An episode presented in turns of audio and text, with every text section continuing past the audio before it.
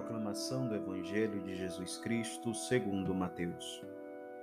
Naquele tempo, enquanto Jesus estava falando às multidões, sua mãe e seus irmãos ficaram do lado de fora procurando falar com ele.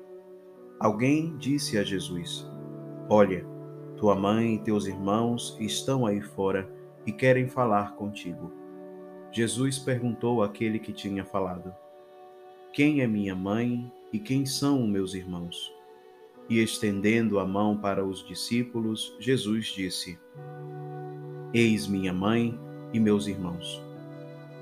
Pois todo aquele que faz a vontade de meu Pai que está nos céus, esse é meu irmão, minha irmã e minha mãe. Palavra da salvação. A palavra de Jesus dirigida àquelas pessoas não é rejeitando suas origens, senão que tem a intenção de mostrar que aqueles que decidem seguir a vontade de Deus se tornam membros do corpo de Cristo. Quando colocamos em prática seus ensinamentos, nos abrimos à graça de Deus na nossa vida, nos abrimos à possibilidade de amar. Senhor Jesus, te entregamos o nosso dia.